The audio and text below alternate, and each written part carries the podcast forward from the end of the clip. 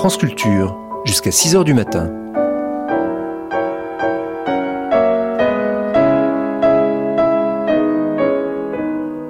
France Culture la nuit, une mémoire radiophonique. Une des grâces de Paris, et somme toute de la France, disait Jean Cocteau au micro de Georges Baume en 1949 sur la chaîne nationale, c'est que des artistes étrangers y vivent de telle sorte qu'on les adopte et qu'on ne pense plus jamais qu'ils ne sortent pas de chez nous. Il évoquait Stravinsky, le sacre du printemps et le fait que dès lors, 1949 rappelons-le, la radio pouvait porter dans tous les foyers l'œuvre du compositeur si mal accueilli à sa création sans que les oreilles soient blessées. Peut-être grâce au jazz, ajoutait-il. Jean Cocteau, Igor Stravinsky, des affinités électives, certes. L'art, cela consiste à changer de place, à trouver une place fraîche sur l'oreiller. Tout un programme.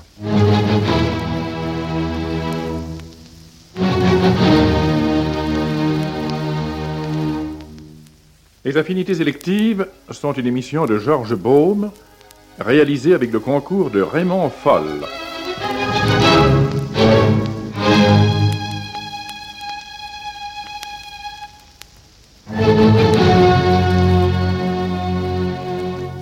Jean Cocteau a choisi de présenter Igor Stravinsky.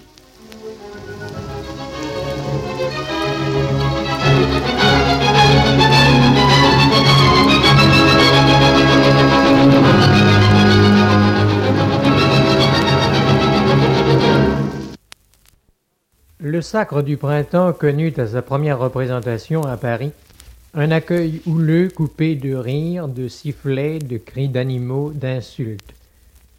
À deux heures du matin, compte quelque part Jean Cocteau, Stravinsky, Nijinsky, Diaghilev et moi, nous nous empilâmes dans un fiacre et nous nous fîmes conduire au bois de Boulogne. On gardait le silence, la nuit était fraîche et bonne. À une odeur d'acacia, nous reconnûmes les premiers arbres. Arrivés au lac, Diaghilev, matelassé d'opossum, se mit à marmotter en russe. Je sentais Stravinsky et Nijinsky attentifs et, comme le cocher allumait sa lanterne, je vis des larmes sur la figure de l'impresario. Il marmottait toujours, lentement, infatigablement.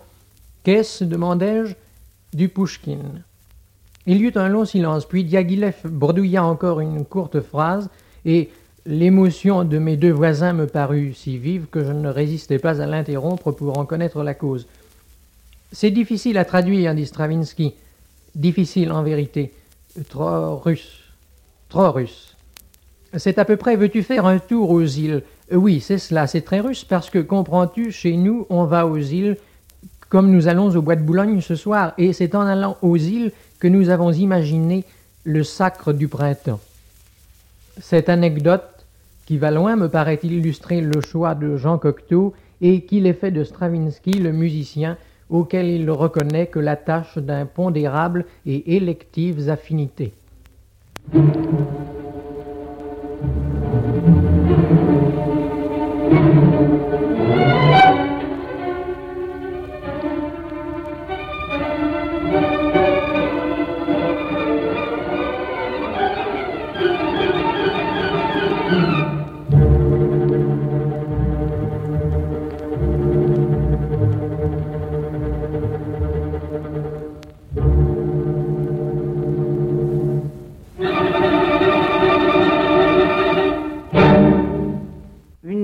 De Paris, et somme toute de la France, c'est que des artistes étrangers y vivent de telle sorte qu'on les adopte et qu'on ne pense plus jamais qu'ils ne sortent pas de chez nous. À des personnes qui me demandent quels sont les maîtres français qui m'ont formé, il m'arrive de répondre spontanément Stravinsky et Picasso. De Picasso, c'est moins bizarre, car il habite la France depuis presque toujours, et son âme hautaine, dure, tendre, innombrable, s'est faite au spectacle de nos rues, de nos habitudes et de nos musées. Stravinsky, lui, habita la Suisse et se fixe en Amérique. Mais c'est sur le champ de bataille euh, du théâtre et des salles de concert parisiens qu'il a combattu pour les autres et contre les autres, pour lui-même et contre lui-même. C'est dans notre climat qu'il apportait et qu'il allumait ces explosifs délicieux. Nous assistâmes à ce grand spectacle. Un homme qui arrive en France avec les cloches russes, les neiges russes, les thèmes et les légendes russes, de l'oiseau de feu et de Petrouchka, prend le recul des sauteurs. Il recule, il recule, il recule dans les âges, jusqu'aux premiers ancêtres, jusqu'aux druides russes, jusqu'aux plantes fabuleuses et aux sacrifices humains, et là, composant ce chef-d'œuvre, le sacre du printemps, il saute ce saut énorme et retombe chez nous un soir dans une salle stupéfaite, agressive, entraînée dans un cyclone primitif. Maintenant que la radio porte le sacre dans les immeubles et semble quelque cataclysme apprivoisé, maintenant que Walt Disney l'illustre, maintenant que sa cacophonie magique s'organise et peut-être grâce au jazz ne blesse plus les longues oreilles inattentives, il est difficile de se représenter ce que furent ces salles de Diaghilev en 1913, analogues en bêtise, du moins je l'imagine, à celle de Tannhauser, avec cette différence que la seule voix de Baudelaire, ce qui n'est pas mal, tâchait de se faire entendre au milieu des sifflets et des cris d'oiseaux, tandis que nous eûmes pour aimer et pour défendre le sacre du printemps de véritables troupes de choc. Lorsqu'Ansermet conduisit le sacre au concert, dans la salle du Casino de Paris, Stravinsky, habitué au public mondain du ballet russe et à ses menaces, prit la foule qui l'attendait dehors afin de le porter en triomphe pour une foule haineuse. Il n'osait pas sortir. J'étais auprès de lui et je n'oublierai jamais sa surprise. J'avais eu, pendant que le sacre se répétait et que Nijinsky inventait pour l'œil un spectacle aussi farouche et aussi chiffré que l'œuvre l'était pour l'oreille, une grande émotion à voir Claude Debussy suivre quotidiennement le travail, la partition d'orchestre ouverte sur ses genoux, admirant et souffrant d'une beauté qui n'était pas la sienne, qui gênait son cadre et devant laquelle sa noblesse d'âme s'inclinait avec euh, quelque révolte. Ce sont là des luttes qui ne ressemblent pas à des bagarres, et j'en conserve le souvenir de noces douloureuses et sublimes, car l'autre ne détrônait pas l'un, mais Debussy ne se sentait plus seul à vaincre et constatait l'emploi d'armes nouvelles. C'est de la sorte qu'Éric Satie agaça et passionna Debussy tout le long de leur amitié qui fut longue. Mais voici que les prodiges se succèdent. Stravinsky ne s'attarde jamais à la place où il se trouve. Il me dit un jour que l'art consistait à changer de place à trouver une place fraîche sur l'oreiller. D'un seul coup de pied qu'il donne au fond des âges comme un plongeur au fond de la mer, il remonte à la surface. Malgré les noces, où le sacre et la Russie proprement dite se mélangent, il décidera de se tourner le dos à lui-même, de scandaliser par le charme, comme il avait scandalisé par le choc, de prendre au dépourvu un public déjà accoutumé à sa tempête. Mavra sera le scandale du silence stupéfait, comme le sacre du printemps avait été le scandale du tumulte d'un public qu'on réveille en sursaut, qu'on dérange dans ses habitudes. Dès lors, Stravinsky deviendra le maître de la douche écossaise, le maître d'un classicisme sans l'ombre de mollesse, et d'audace qui, en attachant les guirlandes, les attache comme des clous.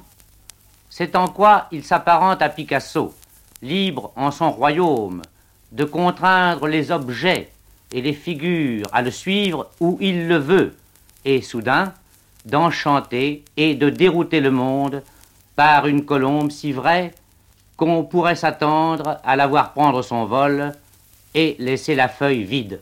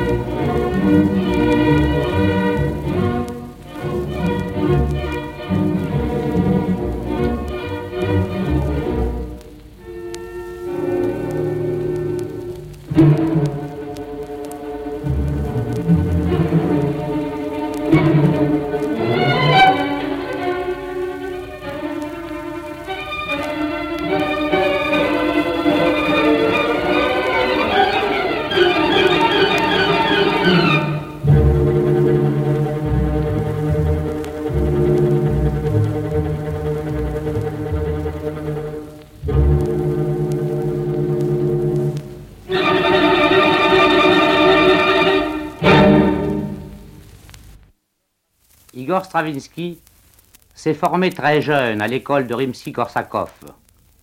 Il tient de lui son amour maniaque des encres de couleur, des plumes, des becs doubles de plumes, des appareils à tracer des portées, des règles, des tailles crayons, d'une table d'architecte. Il promène sur le monde un regard vorace, qui ne laisse rien dans le vague, et qui se fixe sur les moindres détails, sur le moindre geste de la vie quotidienne. Stravinsky sait que la distraction est un crime contre l'esprit, que l'artiste ou le spectateur distrait ne peuvent prendre la beauté au piège. Jour et nuit, il la guette et reste à l'affût. Nul n'est plus habile à préparer licol, glu, trappe qui permettent de dompter et d'apprivoiser cet animal mystérieux, cette licorne, d'une approche presque impossible. Nombre d'imitateurs ont employé ces méthodes, mais ils ne peuvent faire qu'un bruit qui ressemble au sien comme le perroquet à la voix humaine. En outre, la science des formations d'orchestre de noirs a décrassé les oreilles et, nous sommes loin du jour où j'amenais le premier jazz, les Billy Arnolds, en France et où la salle des agriculteurs, les UA. Stravinsky ne scandalise plus, dans le mauvais sens du terme. Il règne par le seul privilège de la beauté. Mais je suppose qu'il inspire le respect à une jeunesse qui cherche sa voie sur les traces de Schoenberg, qu'il inspire le respect à tout le monde. Ce ne sont plus les oreilles, ce sont les cœurs qui l'écoutent.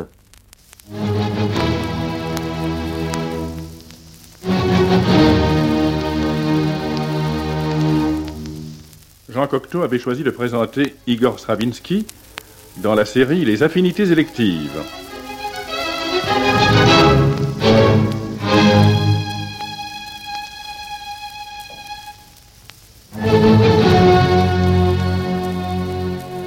Cette émission était illustrée d'enregistrements d'un orchestre symphonique dirigé par Pierre Monteux, d'Igor Stravinsky au piano, de l'orchestre des concerts Straham sous la direction d'Ernest Ansermet et de John Barbirolli à la tête du Halle Orchestra.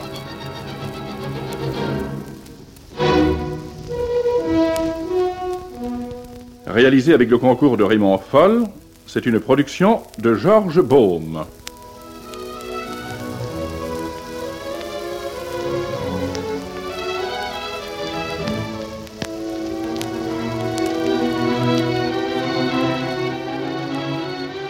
Cette émission a été diffusée pour la première fois sur la chaîne nationale le 28 décembre 1949.